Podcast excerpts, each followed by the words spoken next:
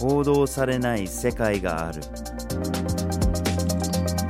グローバルニュースビュー GNV ポッドキャストへ。ようこそ。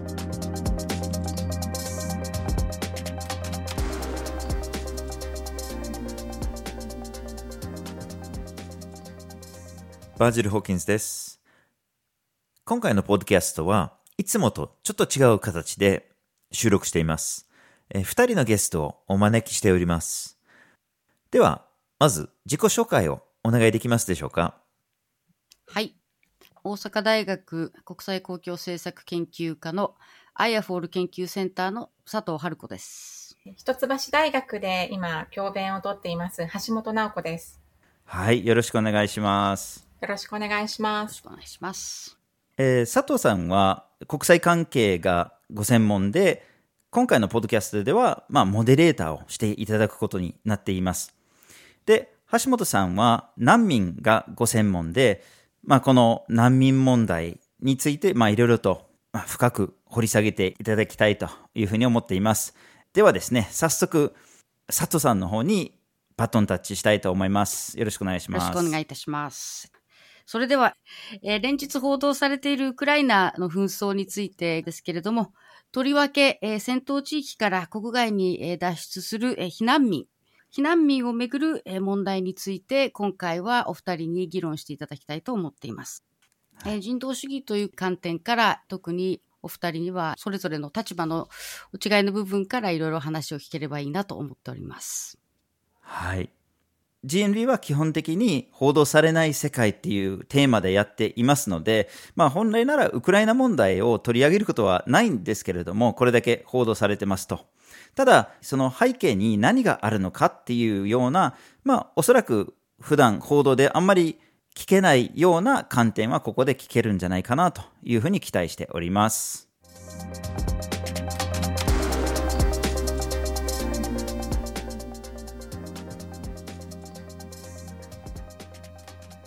はい、えーと、それではあの今回はそのウクライナの紛争で明らかになった人道主義と人種差別という問題について少し議論してみたいんですけれどもまず第1問として、まあ、今回は、まあ、特にそのウクライナ人を受けあの難民を受け入れるということに関しては、まあ、ヨーロッパがかなりその人道的に受け入れる、え、ということであまり問題はなかったと思うんですけれども他方、あの、ウクライナ在住の、まあ、外国人、特にそのアフリカ人やインド人は、えー、国を出られないと、えー、国境で足止めを食らうといったその苦境に立たされたっていう報道がされてます。で他方、あの、まあ、ヨーロッパやアメリカの報道でも、ウクライナ人は、シリア人や、えー、アフガニスタン人、それからイラクなどからの難民と違って文明的な同胞であるといったような、まあ、かなりそのヨーロッパの本音が出てしまったっていうようなことも、えー、かなり、えー、問題となったと思いますけれども、え、まずはあの橋本さんにこのあのヨーロッパの今回のその対応っていうんですか、そこについてあのお話伺えればと思います。はい。今回のそのウクライナへの非常に人道的な、えー、ヨーロッパ EU の対応においてそのどういう形で、まあ、人種差別が露呈したのか多分2点具体的な点があると思うんですよね。1点目は EU 理事会が今年3月3日3月3日って要するにロシアがウクライナに侵攻して1週間後なんですね。で1週間後にある特別な、えー、指令っていうのを出しました。えー、出したというか、その発動したんですね。で、それが2001年にできた一時保護指令。要するに大量の避難民が来ることになった時に、例えば何百万人って来ることになった時に、それぞれの一人一人が難民申請すると、その EU 各国の庇護、えー、手続きがもうパンクするので、だからそういう何百万人ってなったら、えー、とりあえずその庇護手続きは一人一人行わないで、とりあえずなんかみんなこう避難民、まあ難民じゃないかもしれないけれども、とりあえずみんな保護しましょうって、それを決めたのが一時保護指令だったんです。で、これは2010年代の、まあ14年、15年、まああの報道で上るようになったのは2015年からですが、いわゆるシリア難民危機の時に、これ発動すべきだってすごいあの議論があったんです、ヨーロッパで。でも発動されなかった。だから、要するにもう20年以上こう、棚上げされてた、もう、あの、そういう一時保護指令が、今回は1週間余りで、ウクライナ人が、まあ、避難民難民になりそうだっていう時には1週間で発動された。これはやっぱり、シリアの時の対応と大きく違うんじゃないですか。まず1点。で、さらに、その発動された一時保護指令の内容がもうはっきり言って人種差別をはっきりと書いてるんです。ちょっとこれ詳しく見ないとわからないんですけれども、その今回ウクライナ人用に発動された一時保護指令っていうのは、それは誰がその対象になるのかっていうのをはっきりと書いてるんですね。その決定っていうのが3月3日に出た決定で、決定では、あの、3つカテゴリー、その対象者として3つのカテゴリーに分かれてます。第1カテゴリーはもう、もう無条件にこの一時保護指令の、要するに EU 市民とほぼ同等の社会的経済的な権利が与えられるその権利がね、もうある人たちっていうのは、まずウクライナ国籍を有している人。あと、ウクライナ国内ですでに難民となってした、なっていた、ですから、その、まあ、ロシア人が実は多いんですね。で、で、その人たちと、あとはその、その今申し上げた2つのカテゴリーの家族。で、この人たちは一時保護指令の適用もほほぼ無条件に受けられる。で、第2のカテゴリーっていうのは、ウクライナで永住権を持っていた人については、一時保護指令みたいなものを EU 諸国が、一時保護指令、あるいは一時保護指令に準ずるようなものを EU 諸国は与えなければいけないっていう、その義務になってるんですね。で、最も問題があるのは第3カテゴリー。第3カテゴリーは、えウクライナで永住権を持ってなかった非ウクライナ人。要するに、あの、アジア、中東、アフリカ系の留学生とか移住労働者の人たちが当たるんですけど、で、その人の中で、当然その国に帰れない。国、例えばその、母国自体が紛争だっていう人もいるし、その人たちには、その EU 諸国はこの一応指令の対象にしてもいいけどしなくてもいいってはっきり書いてあるんです。英語で言うと、メイっていう言葉が使われてるんですね。で、ここではっきりとその紙面上で紙の上で EU 理事会の決定において明らかに国籍に基づく、まあ、差別っていうのが書かれたっていうのはやっぱりちょっと私は驚きを持ってあの今回受け止めました。で、これがその人道主義における人種差別の私は今回における大きな2点目がこの点だと思ってます。ありがとうございます。あの、ちょっとこの話は かなりあの、その EU がどういう政治的判断を持ってこういう決断を下したのかっていうのは、まあ当然この過去7、8年の EU の抱えていた難民問題、まあこれはもうブレクシットにつながったっていうような話もありますし、まあ特にそのドイツでもその100万人っていうその難民を受け入れて、その中でやっぱり国内政治があの不安定化するっていう要因もいろいろあったと思うんですけれども、それを受けてもやはりこれはあの、ちょっと衝撃的な、ショックな話だと思います。バーチルさんはこの点について特にあの、まあ日本ではあまりここまでの話はあの当然報道されてないと思いますし、これについて何かご意見ありますか？そうですね、まあ、今の話聞いて、まあ、当然これ衝撃だっていう話で、実態に関しては何の驚きもないというか、実態はそもそも明らかですよね。この優遇される難民と優遇されない難民って、これはもう何十年にわたってあんまりにも明らかすぎるものなので、ただそれが実際の紙面上でああいう形で残るっていうのは確かに衝撃ですよね。ただ、多分そうしないと、その実際の差別的な行動を変えざるを得ないということになっちゃいますよね。だって、その、2015年あたりの、その、いわゆるシリア難民の危機って呼ばれてた時には、いろいろとこう、議論にはなってたんですね、せめて。だけど、それ以降にも、ずっと例えばリビアから渡ってくる、その船に乗って渡ってくる人たちだって、ずっと続いてますからね。まあ、季節的なものではありますけど、で、それに対処するために、どれだけヨーロッパから離れたところで対処できるのかって、もう事実上のそのリビアでのこう人権侵害をいっぱいもたらすようなシステムをリビアで作って、これがもうヨーロッパの国境をリビアに持ち込んだとかっていう話もあるくらいで、ウクライナの場合はどうしたらもっと受け入れられるのかっていうことを迅速に対応して、で、それ以外の低所得国の難民からはどういうふうにブロックできるのかっていう、もうそればかりの政策があるので、今回の指令にそういうようなことが書かれてなければ、実際の行動を改めなきゃいけないことになっちゃうので、まあ、ここれは EU としても、いやもう差別をしていくのでって、これでや行くしかないっていうことでしょうね。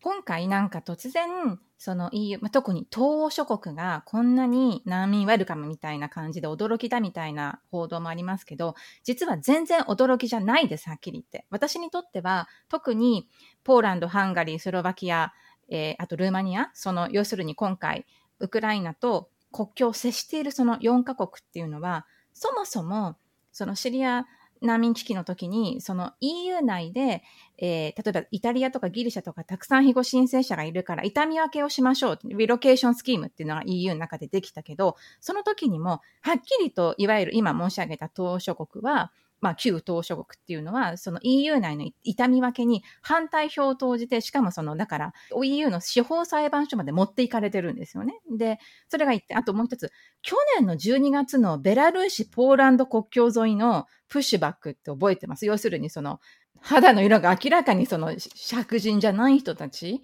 で、そう、多分中東の人もいて、アフリカの人もいて、で、その人たちをベラルーシから、あの、ポーランドに入ろうっていう時に、ポーランドの、まあ、国境に入管職員とかが、そのプッシュバックした、そのベラルーシ側に追い返したっていう報道が12月にあって、で、それもやっぱり、まあ、はっきり言えば、欧州人っぽく見えない人に対するその態度だったわけですよね。だから、ある意味ではそのポーランドとか、その今申し上げたそのポーランド、ハンガリー、ルーマニア、スロバキアの対応っていうのは、何も新しくないとも言えるかもしれない。そのシリアの時も同じ。ベラルーシからまあ、非正規な形で国境を越えようとする人たちだったかもしれないけれども、難民条約はそもそも非正規で入国したっていうことを、それを処罰しないっていうことがもう難民条約に書いてある。だけれども、ポーランドは追い返そうとした。で要するに、ある意味で、だからその、終始一貫してるわけですよ。そのある意味、その、まあ、人種差別的な、あの、国境管理なり難民政策っていうのは、だからな何もある意味では新しくないと言えるかもしれないです。うん。うん。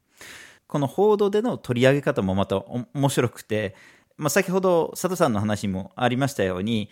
なんかこう、報道の中でこの人たちはヨーロッパ人だぞとか、文明化された人たちだぞみたいな差別的な発言をしたときに、それをちらっと指摘する人たちもいましたよね。その、ちょっと批判するようなことはあったんだけれども、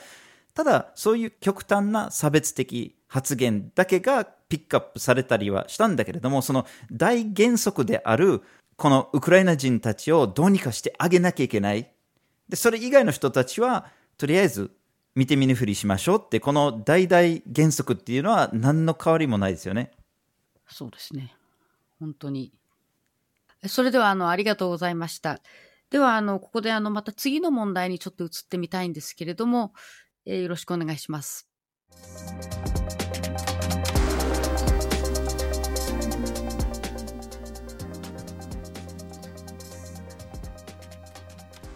えっと、じゃあ、それでは次の問題として、あの、ウクライナに限らず、あの、難民の扱いっていうのは、あの、平等ではないと、えー、昨今指摘されておりますけれども、それについて、あの、まずそれぞれの国の受け入れる側の国の線引きについて、あの、お話を伺いたいと思いますけれども、いかがでしょうか？はい。えっと、今の質問にも私は2つの側面があると思ってて、まずその難民の受け入れって言った時に、その、とりあえずまあ、例えば日本なら日本、あるいはまあドイツならドイツ、そこにその庇護申請者として自力でたどり着くのを待ってる。要するに、それで、その国に来た後で、それぞれの入管が、えー、それぞれの難民申請を一人一人審査するっていうやり方。それは、まあ、ある意味、待ち受け方式みたいに私は呼んでるんですけど。で、まずそっちの問題で言うと、そもそも、いろんな、まあ、先進国は、特に先進国は、庇護申請しそうな人にビザ出さないですよね。だからそもそも合法的に国を出る、出てしかも先進国に入るっていうことがほぼほぼ不可能な状態になってます。だから、あの、有名な話ですけど、世界にいる難民の8割以上は途上国で生活してる途上国のキャンプとかでもう30年40年下手したら50年もずっと難民キャンプではっきり言ってチューブラリンの生活を強いられてる。だもうそそれがまずその線引きの一つですよね。ビザがなければ他の国に行けない、入れないっていうのが一つ。もう一つは、その第三国定住って言われてる、例えば今回も日本であれば、その一旦ポーランドに逃れた人をまあ、受け入れるとか、あとは、えっと、日本も2010年からミャンマー難民の受け入れ、要するに、えー、タイとかマレーシアに逃れたミャンマー難民を、で、その人たちのうち UNHR が難民って言った人を日本に受ける。それ第三国定住って言いますけど、その第三国定住って大体毎年、そうですね、多い時で10万人ぐらいが世界で第三国定住として、まあ、主に先進国に受け入れられるんですけど、その選抜基準っていうのがどんどんエリート化しているんです。エリート化プラス、その受け入れ側の、例えばカナダだったら、英語かフランス語ができる難民限定だとか、デンマークだったら、あの、まあ、はっきり言えば、キリスト教徒の難民限定だとか、そういうふうにどんどんこう、受け入れ国側に来た時に、えー、社会統合しやすい人っていう線引きが行われてて、でこれもあんまり報道されてないと思いますが、その、まあ、エリート主義、あとエリートって言ったのは、学歴とかが高い人とかね、そういうその条件がどんどん、本来であれば、難民の受け入れって、その脆弱さとかニーズをもとに、その選抜が行われるはずなのに、どんどんその受け入れ国側にとって都合のい。い。人しか選びませんってい。うことになってる。これもその線引きのもう一つの現象で、これも問題だと私は思ってます。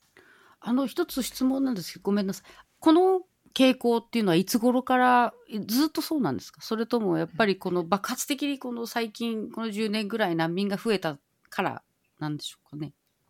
えっと、私もはっきりといつからですっていうのはまあ答えにくいんですが、ただ少なくとも私の研究では2010年ぐらいからはもうこの傾向はあって、まあ、要するにその第三国定住政策をやってる国が UNHR に私たちこんな人欲しいですっていう、そのウィッシュリストっていう、まあ、希望、こういう条件で受け入れたいですっていうのを出すんですね。日本も出してます。で、それがどんどんこう、学歴だとか、職歴だとか、あとは健康な人とかね、あと宗教、えー、語学能力、それどんどんこう、あの、受け入れ国側にとって都合がいい、社会統合の見込みがよりある人っていうのを、その、受け入れる。この傾向は、もうどんどん強まってるとそれが私のこの10年ぐらいの研究ではあります。ありがとうございます。えー、それではあのホーキンさんはあのこのことについてどうお考えですか？そうですね、まあ、先ほどの橋本さんの話にもありましたように結局8割、まあ、以上の難民が、まあ、低所得国にいる状態でいますよね。で受け入れの話になってくるといつも気になるのが高所得国たちがいや、うちは受け入れ能力には限界があるんだと。もう、これ以上は無理ですと。で、これ多分、日本でも、その、受け入れ人数が6人とか20人とか30人の時とかでもそういう話もあったりするんですね。どうやってこの人たちを我々受け入れるのかっていうような話結構出てた覚えはあるんですけど、どう考えてもこれはおかしな話で、まあ、例えばシリア難民だったら、まあ、レバノンとか、もう人口の4分の1とかが難民になったりとか、あるいはじゃあ、南スーダンの難民だったら、大量にウガンダに入っていくんだけれども、ウガンダの人口もまたこれ、大きな一部を占めるようになって、とにかくこの人たちは紛争から逃れてきてるわけだから、この人たち受け入れなきゃいけないんだと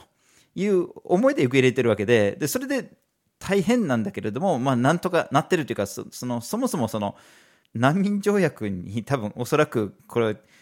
まず戻ってもう一回確認するっていうところからこの話をしなきゃいけないでしょうね。こういうような国々のこういう立場を見てると。本当に全然なんか難民条約が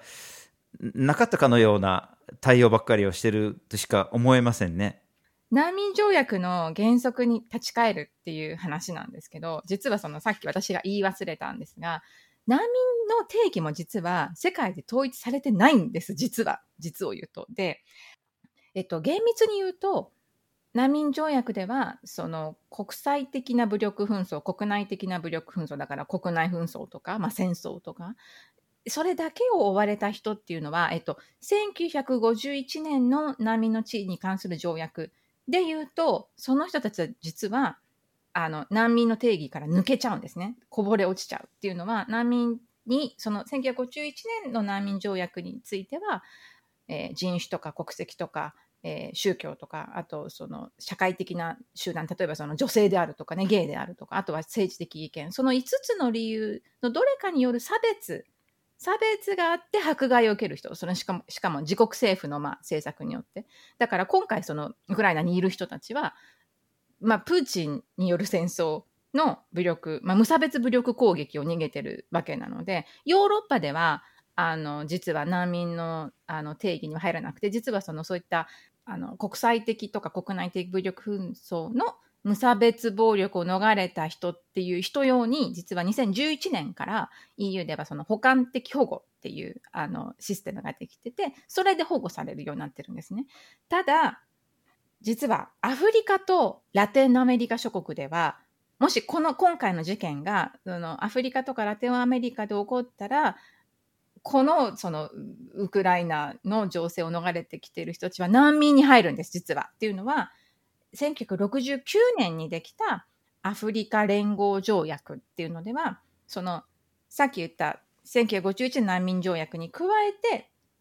外部からの侵略、占領、外国の支配、あとは公の秩序を著しく乱す事件を逃れた人も難民だとみなす。で、同じような定義が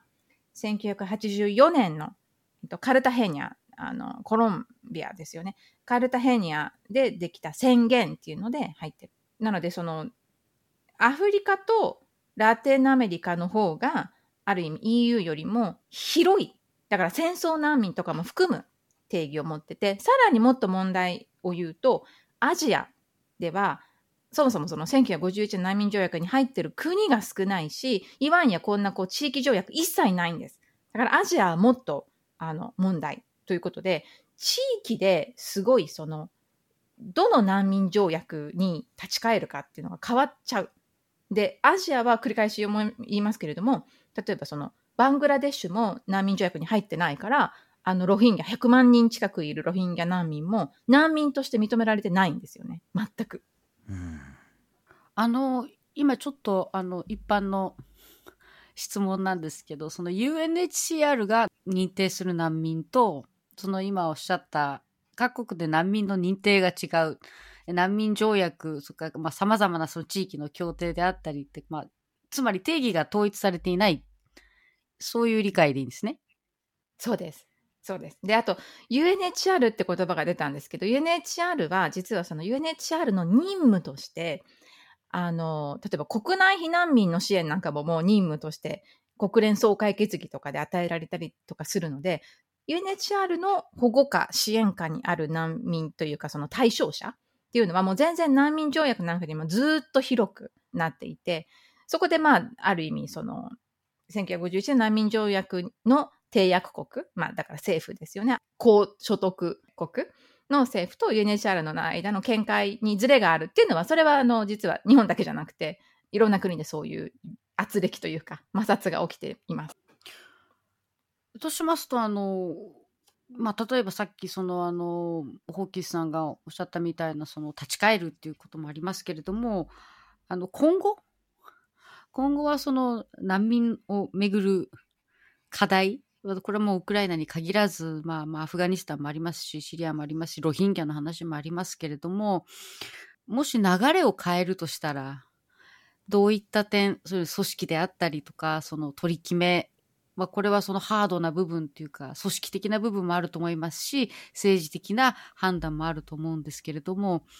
あの、展望といった形ですと、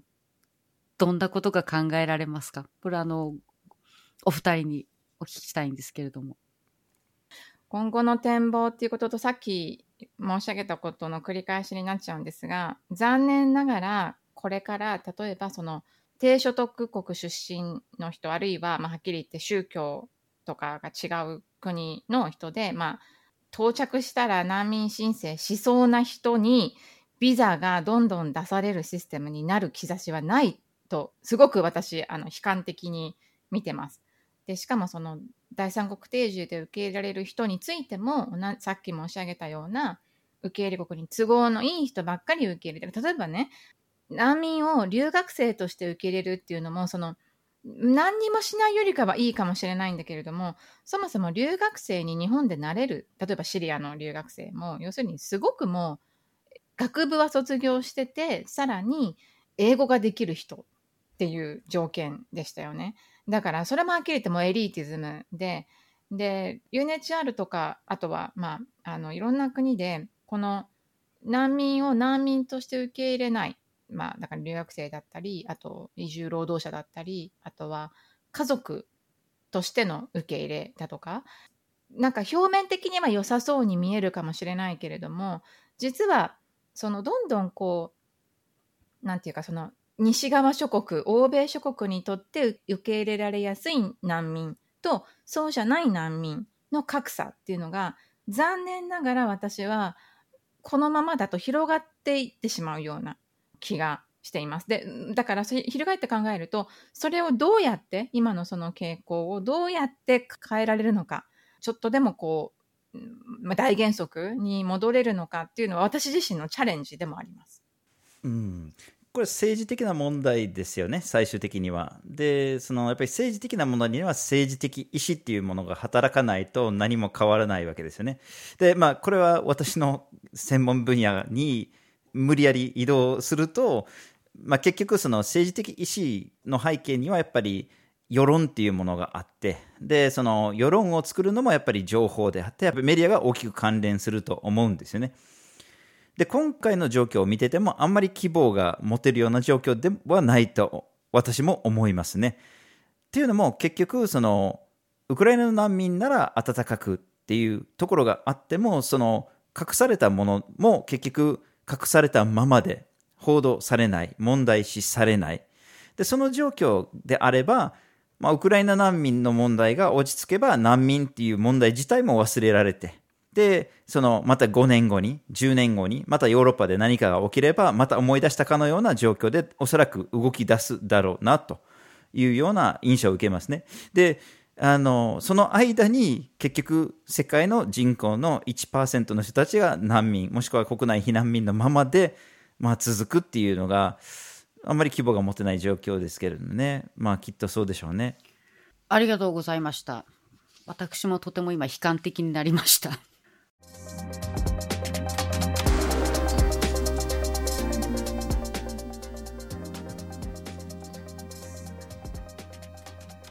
はい。それでは、あの、今先ほどのお話はちょっと皆さん気分が暗くなってしまったんですけれども、の最後に特に支援する側、これは受け入れる国であったり、その支援する側として、少しでも状況をその良くするためにどういったことができるのかっていったような話をしていただきたいと思うんですけれども、まず、橋本さんからどうぞ。はい。この話で、えっと、特に今はその難民とか避難民とかその移民の受け入れではなくて難民避難民の話に限定して考えますけれどもそのなんで難民とかまあ避難民受け入れるのかっていうその質問ですよね。それまさに私の今の次の出版プロジェクトなんですけど。でここにおいてこの質問に答えるそのプロセスにおいて大事なコンセプト私一つあると思ってます。それが出生の偶然。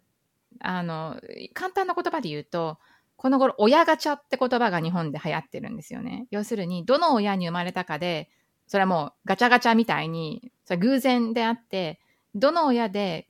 どの家庭に生まれたかで、その人生がある程度決まっちゃうって、そういうニュアンス。で、まさに、はっきり言えば、どの国で生まれるかによって、今の国際システム上、ある程度、あの、第三、それこそ難民の第三国定住とかでソマリア人がスウェーデン人とかにならない限り、下克上ほとんどないです。はっきり言って。で、このポッドキャスト、まさに私たち、今、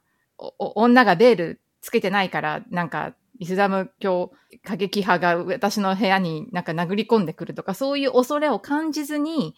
はっきり言って、まあ、かなりその、今のいろんな世界システムのこととかを私が批判的に話してる。言動の自由がある。言論の自由がある。で、あとは、とりあえず今、このポッドキャスト聞いてる方も、突然なんかこう、電源が切れちゃうとか、基本的におそらく電源はつながってますよと、このポッドキャストを聞いてる間。それははっきり言って、世界の私たちは、私も含めてですけれども、出生の偶然によってものすごくラッキーな立場に生まれた。たまたま。それははっきり言って私たちの誰の努力の賜物でもないです。運しかない。で、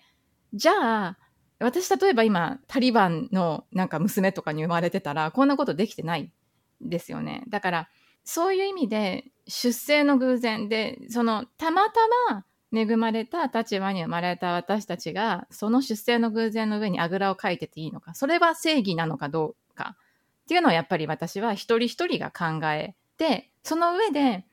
何ができるのか、何をすべきなのかっていうのを考えられれば、ちょっとでも世界は変わっていくんじゃないかなって私は思います。はい。私からちょっと、まあ、2点あるんですけれども、まあ、1点目が、先から、まあ、受け入れの話を結構してるんですけれども、何ができるのかって考えたときには、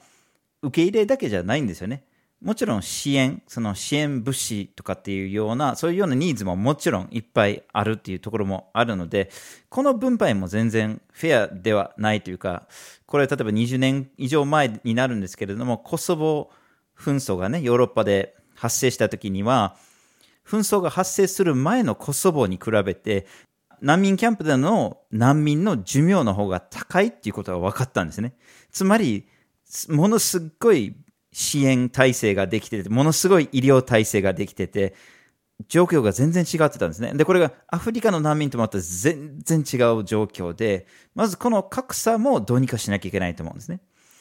で、幸い、一応国連には、まあ、20年近く前から一応それぞれの大国とか高所得国の都合で物資を決めるのではなく、国連でも決められるファンドっていうのができたっていうのもあるので、一応ニーズのあるところにある程度の調整ができるっていう、そういうような形があるんですけれども、おそらく皆さんが思ってるほどの大金ではないというか、今 ODA とかに出してるお金が全然少ないわけで、全然国連目標の半分以下の状況で、ちょっと頑張れば結構できることがいっぱいあると思うんですね。支援物資に関しては。で、もう一つちょっと言いたかったのが、なんか、こういう話をするときに、どうしても我々が世界から切り離されてるような言い方になっちゃうんですよね。要するに、どっか遠いところで困ってる人たちがいる、恵まれてない人たちがいるとか。で、それは我々とは関係ないけど、我々の善意で助けてやることができるとかっていうような、どうしてもそういう視点になることが多いと思うんですね。特に報道で見ると。だけど、そうじゃなくて、世界ってものすごくつながっているわけで、遠く離れた関係ないところに見えて、実は自分たちがこの紛争に加担してしまっている。この紛争を助長させてしまっている。で、それは意図的にしてるわけじゃないかもしれないんだけども、そこからの石油を買ってる場合、そこからの鉱物資源を買ってる場合とか、そういうつながり方をやっぱりもっと意識しなきゃいけないなとで紛争だけの話じゃないですよね。紛争とか難民の背景にはどうしても貧困っていうのもあって、貧困も同じく今のそれこそ世界の経済体制、世界の経済システムっていうのがどうしてもそのいわゆる恵まれてるって言われている人たちが常に得するようなシステムになる。我々がより金持ちになって、貧しい人がより貧しくなるって、そういうシステムになってしまっているので、そういう状況も変えない限り、この問題がなくならないので、おそらく我々ができることは、まず、自分と自分の生活がどういうふうにこの遠く離れたところとつながっているのか、どういう接点があるのか、自分の生活、自分がやってることがこの問題に加担してないのかっていうことも含めてやっぱり意識していくっていうのも大事なことじゃないかなとも思ったりします。ありがとうございます。あの、橋本さん、これについて、今、結果的には、あの、やっぱりその個人の意識を高めていく、その中がつながっていくっていうことを、あの、考えなければいけないっていうことだとは思うんですけれども、では、ここで少し具体的にどういったらそういう意識を持つことができるのかこれはあの、大人だけではなく、特にその今はもう次世代、子どもたちのことも考えなければいけない。世の中はどんどんどんどん厳しくなっていくし、あの、環境問題の話もありますし、それから、まあ特にその今、ウクライナはやっぱり世界が経済制裁を課している中で、やっぱりその経済的なボディーブローがだんだんだんだん、そのロシアだけではなくて、やっぱりその今豊かだと言われている、あの我々のこちらのその G7 の国の経済の循環にもあの影響を与えてくると思うんですね。で、これはそのウクライナが特殊というよりも、やっぱりその経済制裁が今回は極めて大きいっていうこともあると思うんですけれども、私がお二人に聞きたいのは、じゃあ具体的にその意識を高める。それから、まあやっぱりその、だから世界観を変える。つながっているっていうことを実感する、日々のように実感するために、そういう意識を持った人を増やしていくためには、どういうことが、まあ、例えば教育であったり、それからその政策議論であったりとかって言ったときに、そのどういったことが必要だと思いますか、すあのすごく難しいと思うんですが、まあ、まずやっぱりは教育あとそのある意味すごく日本は苦手な部分かもしれないですけど違うものの見方？だから今メディアとか一般的なテレビいわゆるそのまあメインのテレビ番組だけじゃなくていろんな違う見方っていうのもにも触れてほしいあのもちろん今インターネットにはいろんなフェイクニュースとかもあるから気をつけなきゃいけない。だからこそそのメディアリテラシーというか、どうやってその質の高い情報を選び取れるかっていう訓練も必要だと思いますけど、さっきのバジルさんおっしゃったような、そのみんなつながっているっていう意識も、あのやっぱり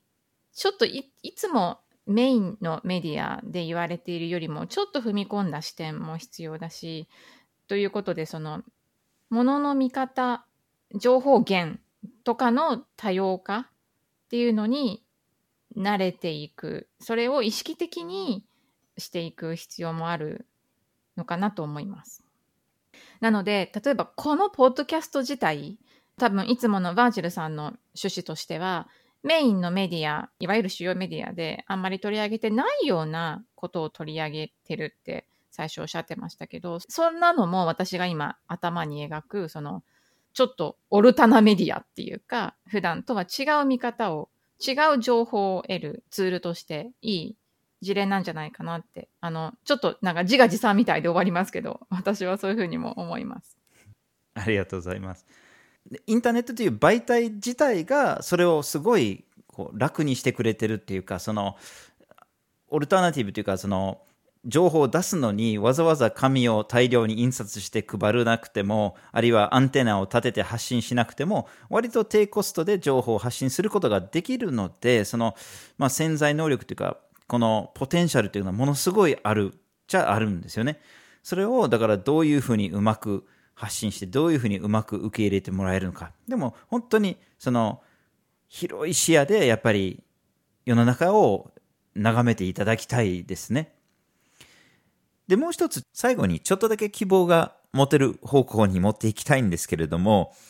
まあ、今回のウクライナ問題に対する反応が差別的で、まあ、一つの紛争だけを特別扱いをしているなど、まあ、結構批判的に見てきたんですけれども、でも、ウクライナ問題への反応が示してくれるのは、遠く離れた、まあ、自分と直接つながっていない、民族も言葉も違う人たちに対して、心配りができるんだと。助けたいっていう気持ちになれるんだと。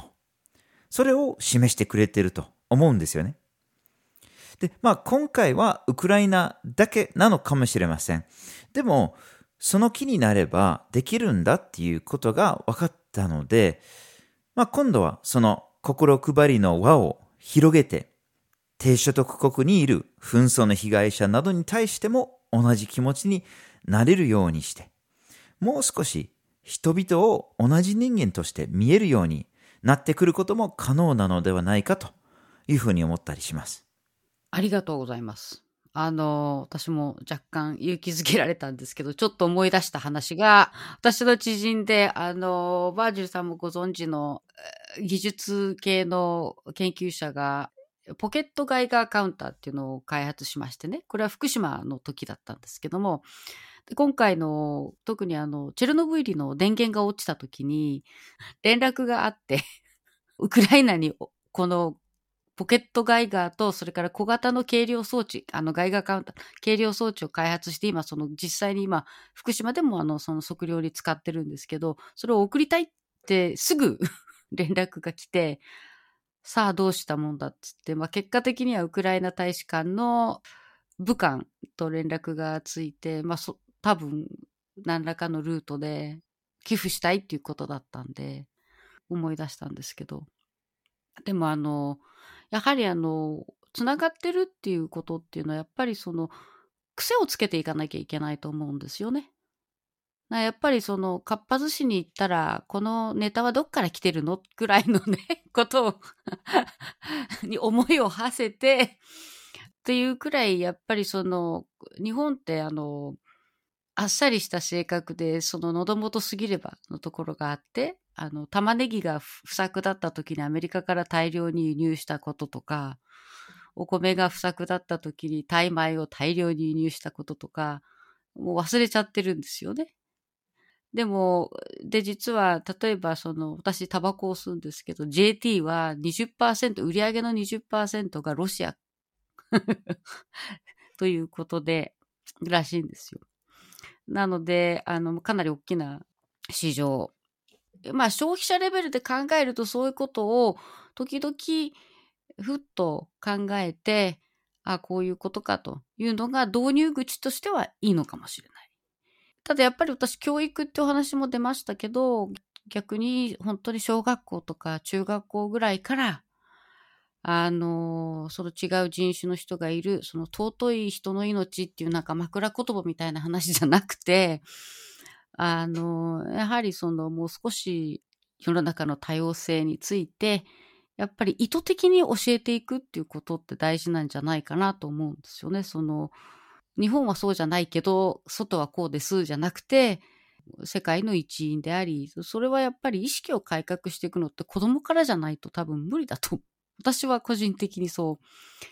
思ってます。えー、長々とお疲れ様でございました。ありがとうございました。はい。今日は現在、連日報道されているウクライナ問題をきっかけに、世界の難民問題、世界の人道問題について考えてきました。まあ、今後、どのようにすれば、一つだけの国籍や一つだけのグループの被害者に着目したりするのをやめ、そしてどのようにすればその差別をなくせるのか。それが大きな課題として残りますが、まあわずかでも希望はあるのではないでしょうか。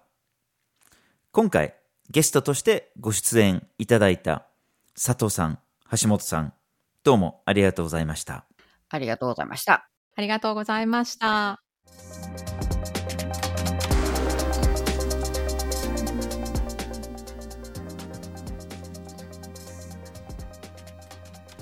GNV は毎週木曜日19時に新しい記事をアップしています。火曜日と土曜日には1枚ワールドもアップしています。Twitter、Facebook、Instagram でも発信しています。ポッドキャストは毎月第1、第3月曜日に発信します。ぜひフォローしてください。次回もお楽しみに